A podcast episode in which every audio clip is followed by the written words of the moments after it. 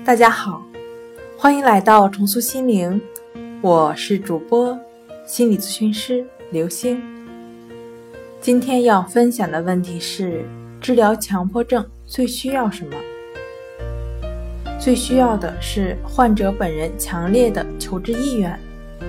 对于这一心理障碍，寻求心理方式解决的患者越来越多，但无论是传统的心理咨询，还是针对强迫症系统的心理康复训练来说，只要患者持续的配合指导进行咨询，都是可以达到比较好的康复效果。